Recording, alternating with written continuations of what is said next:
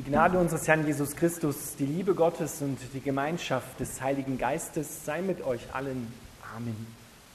Ich lese den Predigtext aus dem ersten Johannesbrief in Auszügen noch einmal vor.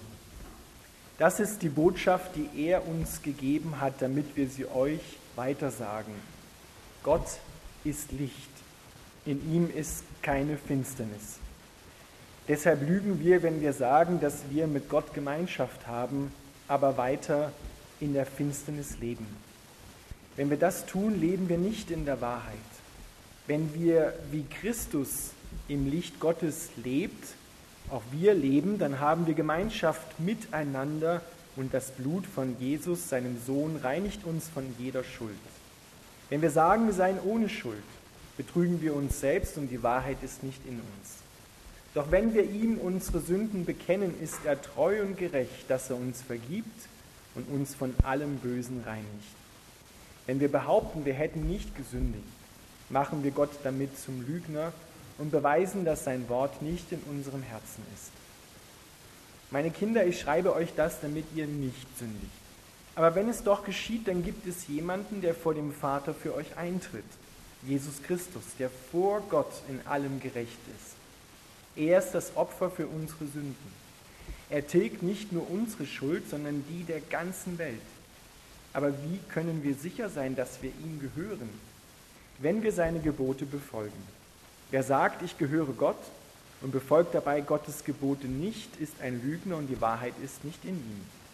Doch wer sein Wort hält, an dem zeigt sich Gottes Liebe in vollkommener Weise. Daran erkennen wir, ob wir in ihm leben. Wer behauptet, dass er zu Gott gehört, soll leben, wie Christus es vorgelebt hat. Wer von sich sagt, dass er zum Licht gehört und dabei seinen Bruder hasst, lebt noch in der Finsternis. Doch wer seinen Nächsten liebt, lebt im Licht und niemand nimmt Anstoß an ihm. Wer seinen Nächsten hasst, lebt in der Finsternis und weiß nicht, wohin er geht, denn durch die Finsternis ist er blind geworden. Lieber Vater im Himmel, wir bitten dich, dass du dein Wort an uns segnest und erfüll uns bitte mit deinem Heiligen Geist. Amen.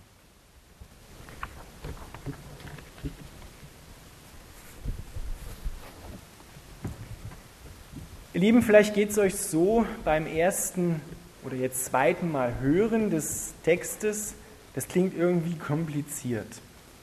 Es klingt irgendwie so ineinander verschachtelt, wer hier wen liebt und wer wen was bekennen muss. Aber es ist, wenn wir es uns genauer anschauen, eine ganz einfache Botschaft. So wie Jesus Christus eigentlich, ich sage eigentlich, ganz einfach ist. Immer wenn es kompliziert wird, sollten bei uns alle Alarmglocken leuchten. Denn Christus ist einfach. Er will, dass wir es ja verstehen und verstehen nicht nur mit dem Verstand, sondern mit unserem Herzen. Die Botschaft, die uns Johannes hier weitergibt, lautet, Gott ist Licht.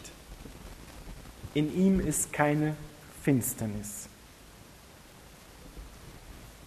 Und da höre ich so in euch oder aus euch heraus vielleicht schon so manchen Widerspruch. Gott ist Licht, da habe ich aber ganz andere Erfahrungen gemacht mit Gott. Da habe ich gedacht, dass Gott doch irgendwo ein bisschen zumindest Finsternis in sich hat. Denn Gott hat mir manches zugemutet im Leben, was auch Leiden bedeutet. Und vielleicht kannst du dem, dieser Botschaft, gerade nicht so zustimmen, dass in Gott keine Finsternis ist, dass es nicht etwas gibt, was nicht gut ist in Gott. Aber das ist die Wahrheit, die Johannes hier schreibt, Gott ist Licht. Und da, wo Gottes Licht hinscheint, wo er selber hinkommt, dort kann keine Finsternis bestehen. Dort kann keine Angst bestehen, keine Furcht und keine Schuld. Und deshalb kann Johannes schreiben, deshalb lügen wir, wenn wir sagen, dass wir Christen sind, mit Gott Gemeinschaft haben, aber weiter in der Finsternis leben. Das passt nicht zusammen. Denn welche Gemeinschaft hat das Licht mit der Finsternis? Keine. Licht ist Licht und Finsternis ist Finsternis. Und da, wo es Licht wird, da gibt es keine Finsternis mehr. Das ist der erste Prüfstein für unser Leben, den uns Johannes hier gibt. Wenn wir sagen, wir leben im Licht, wir glauben an Gott, wir vertrauen auf ihn, dann können wir nicht mehr in der Finsternis leben. Dann müssen wir dort umkehren. Dann müssen wir hineintreten in das Licht, uns bescheinen lassen vom Licht, uns erfüllen lassen mit diesem Licht. Deshalb sagt Jesus, wer mir nachfolgt, der wird nicht gehen in der Finsternis, sondern wird das Licht des Lebens haben. Und da steht wortwörtlich inwendig in sich haben. Wenn es also etwas gibt in deinem Leben und sei es nur ein Lebensbereich, wo du spürst, da ist so, da ist es so finster in meinem Leben, da ist es dunkel, da ist es, da habe ich Angst, Furcht, Sorgen, wo sich der Tod breit macht, dann komm ins Licht. Dann lass dich erfüllen mit dem Licht und kehr um. Und Umkehr heißt nicht nur, ich ändere ein bisschen meine Gedanken, sondern das heißt eine, eine 180-Grad-Wende auch körperlich ein Abwenden von der Sünde und ein Hinwenden zu Jesus Christus. Das ist nicht einfach. Aber das ist der einzige Weg, den wir gehen können. Wenn wir wie Christus im Licht Gottes lebt, auch wir dort leben, dann haben wir Gemeinschaft miteinander. Das merken wir ja. Wenn es finster wird zwischen uns, dann wird es auch, dann können wir uns auch nicht mehr anschauen. Dann können wir nicht miteinander reden, dann können wir uns nicht sehen, dann können wir uns nicht riechen. Aber da, wo Gott hinkommt mit seinem Licht, dort können wir uns wieder anschauen. Dort können wir uns wieder einander zuwenden. Und das Licht ist Voraussetzung für Gemeinschaft untereinander. Dieses Licht, von dem Johannes hier schreibt. Dieses Licht ist die Wahrheit, dieses Licht ist das Leben und das können wir auch in der Schöpfung nachvollziehen. Ohne Licht gibt es kein Leben. Selbst da, wo wir denken, da ist alles stockfinster, gibt es auch ein bisschen Licht. Ohne Licht kann nichts existieren. Wir können ohne Licht nicht leben. Die Pflanzen draußen, die Bäume und die Pflanzen, die können nicht ohne Licht sein. Licht ist notwendig. Im wahrsten Sinne des Wortes, es wendet die Not. Wenn wir sagen, wir seien ohne Schuld, ohne Sünde, betrügen wir uns selbst und die Wahrheit ist nicht in uns. Wenn ich mich so mit Menschen unterhalte, das können Christen sein, es können aber auch keine Christen sein, dann sagen viele, ja, warum musste denn überhaupt Jesus Christus am Kreuz sterben? Ich habe doch gar keine Schuld. Ich höre immer in der Kirche, ich bin schuldig und, und ich muss umkehren und ich muss Buße tun und Sünde und so, alles diese negativen Worte. Ich bin doch gar nicht schuldig. Wozu musste der überhaupt kommen? Hier steht, wenn wir sagen, wir sind ohne Schuld, dann betrügen wir uns selbst und die Wahrheit ist nicht in uns und wir machen Gott zum Lügner. Denn die Wahrheit ist, dass Jesus Christus kommen musste. Ein göttliches Muss. Um unseren Willen. Dass wir frei werden von Schuld. Dass wir Licht im Leben haben, uns wieder einander sehen können, damit wir einen geraden Weg gehen und nicht auf Umwegen oder Irrwege kommen. Wir brauchen ihn dass er uns frei macht von der Schuld. Und es ist wirklich, daran erkennt man, wenn jemand sagt, na, ich brauche das nicht, ich bin mir gar nicht bewusst, was ich dafür Schuld hätte, dann merken wir, das Licht ist nicht dort, noch nicht dort. Aber Johannes schreibt das ja, damit wir umkehren, damit wir, und das heißt, Kinder Gottes müssen es lernen, das Blut von Jesus in Anspruch zu nehmen das, was Jesus am Kreuz getan hat, in Anspruch zu nehmen. Das ist wie wenn ich mir die Hände dreckig mache, vielleicht mit etwas Fettigem auch, und ich benutze keine Seife, sondern ich stehe vor dem Waschbecken und schaue die Seife an und warte darauf, dass das Fett und der Dreck von meinen Händen abgeht. Das wird nicht funktionieren, sondern ich muss die Seife oder das Mittel, wie ich das da an der Hand runterkriege, muss ich anwenden. Ich muss mit dem Mittel waschen. Und genau so ist es bei Jesus. Wenn wir nicht kommen und unsere Schuld bekennen, das ist das Anwenden der Seife, dann werden wir nicht sauber. Und Gott macht sich keine Illusion über uns, sondern er sagt, meine lieben Kinder, ich schreibe euch das hier, damit ihr nicht sündigt. Aber wenn es passiert ist, wenn die Hose voll ist, dann komm, dann wechseln wir die Windeln. Ein Kind kann das nicht, ein Säugling kann sich nicht selber sauber machen. Das muss jemand machen. Aber es wäre fatal, wenn das Kind sich jetzt mal vorgestellt sagen würde, ich habe da keinen Dreck. Jeder riecht es schon, ja, so ungefähr, und ich habe da keinen Dreck in meinem Leben, da ist nichts. So gehen wir um mit, un, mit unserem Lebensdreck und sagen, da ist nichts, obwohl es andere sehen können, riechen können. Dann betrügen wir uns selbst. Und die Wahrheit ist nicht in uns, sagt Johannes. Aber wir können kommen, weil es jemanden gibt, der vor dem Vater im Himmel und hier auf der Erde bezahlt hat dafür, der das Mittel ist zur Reinigung von jeder Schuld, von allem, was uns hier das Leben rauben und kaputt machen will. Und wir nehmen es in Anspruch, indem wir es bekennen, mit unserem Mund bekennen, es aussprechen, was der dunkle Fleck ist, den ich gerade in meinem Leben durch Gottes Licht erkannt habe. Wer in Gottes Licht hineintritt, wird nicht bloßgestellt. So wie wir das mit anderen Menschen oft machen und sagen, ey, guck dir mal den an. Was der wieder gemacht hat. Wie der redet, wie der aussieht. Kann ja nichts Gutes aus dieser Familie kommen. So arbeitet Gott nicht. Sondern Gott ist ein liebender Vater, der seine Kinder nimmt, ins Licht hineinstellt, damit sie heil werden, damit wir es sehen, was für dunkle Flecken in unserem Leben sind. Und er sagt nicht, naja, schau dich an, was kann schon Gutes von dir kommen, sondern er sagt, schau. Und in dem Moment, wo wir es erkannt haben, kann es auch gereinigt werden. Noch ein Beispiel vielleicht, damit es deutlich wird. Wenn wir zum Arzt gehen, dann erwarten wir ja auch nicht, dass der Arzt mit unserem Geschwür Mitleid hat, sondern wir erwarten vom Arzt, dass der Arzt gegen das Geschwür etwas unternimmt und nicht sagt, das ist toll, das Geschwür, da kann man wissenschaftliche Studien dran machen, dass wir es konservieren, sondern was uns krank macht, muss geheilt werden.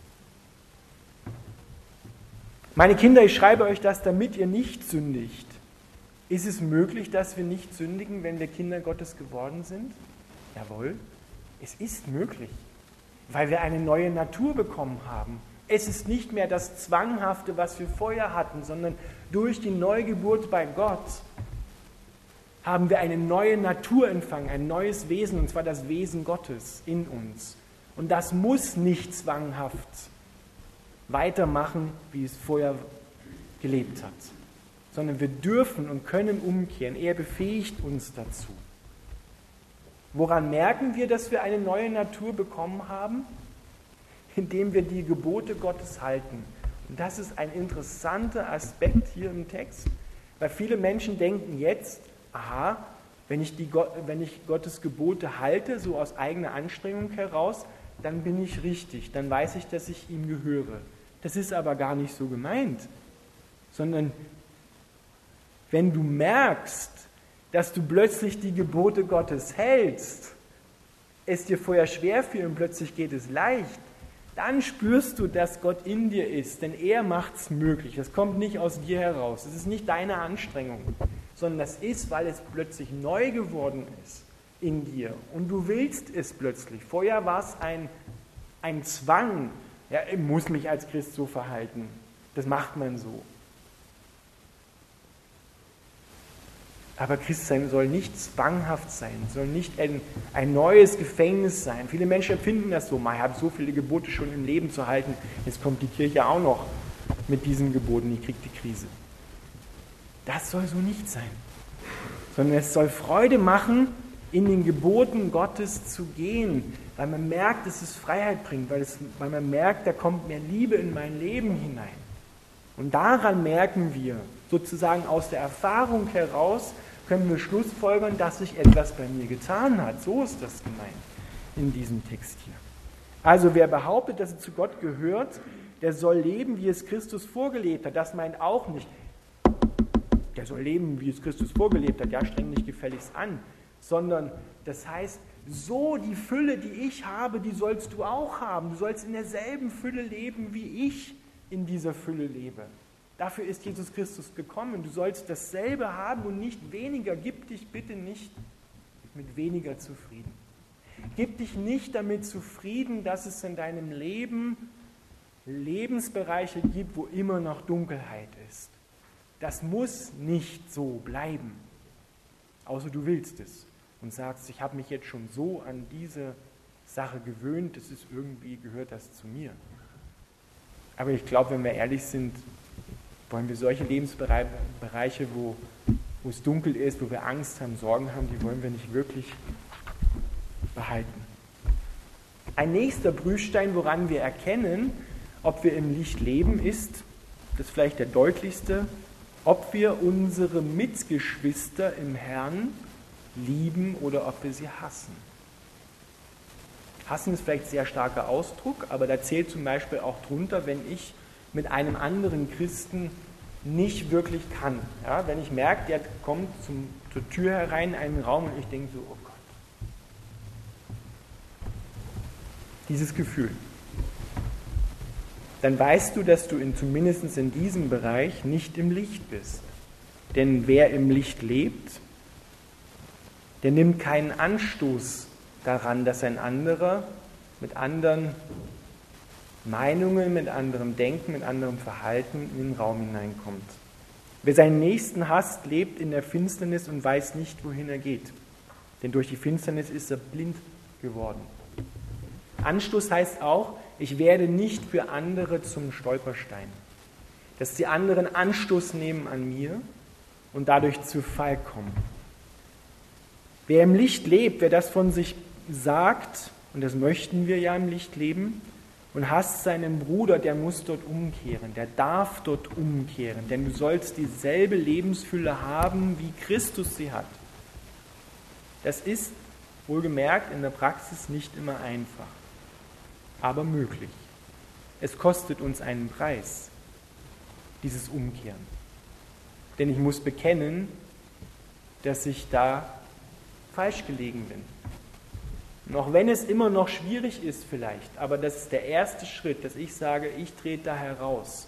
Ich trete aus den Vorwürfen, die ich dem anderen mache, heraus. Ich öffne sein Gefängnis, das ich ihm gebaut habe, aus den Vorwürfen, die ich gegen ihn habe. Ich entlasse ihn aus meinen Vorwürfen und aus der Schuld, die ich ihm vielleicht nachtrage. Das ist der erste Schritt hinein ins Licht, raus aus der Finsternis. Und das gilt in erster Linie zwischen den Christen. Denn wenn es bei uns nicht klappt innerhalb der eigenen Familie, wie soll es dann draußen klappen, sozusagen bei den anderen, die noch nichts von Christus wissen? Denn an der Liebe, die Christen untereinander haben, sagt Jesus, soll die Welt erkennen, dass Christus Liebe ist und dass er existiert und auferstanden ist, dass ein Gott in dieser Welt ist, der für alle Schuld bezahlt hat. Daran soll es erkennen. wenn es bei uns schon nicht klappt, dann müssen wir bei uns anfangen, jeder bei sich selbst und sagen, wo muss ich denn jetzt persönlich gegenüber einem anderen aus der Dunkelheit ins Licht treten? Wo muss ich umkehren, damit wieder Licht hineinkommt in die Gemeinschaft? Da trägt jeder von uns Verantwortung für die Gemeinde, für die Familie. Denn wenn ich nicht als Einzelner umkehre, dann werde ich zum Anstoß für andere. Und das ist wie eine Domino, Aktion. Ja? Einer fällt und der nächste fällt auch. Aber wir dürfen umkehren und wir müssen umkehren. Ein göttliches Muss und ein Muss, das wir auch spüren von Gott. Aber es ist möglich. Der Vater freut sich im Himmel. Und wenn wir kommen und unsere Schuld bekennen und sagen, ich habe da in der Dunkelheit gelebt, dann sagt Gott, ich weiß. Aber es ist gut, dass du kommst und führt uns ins Licht.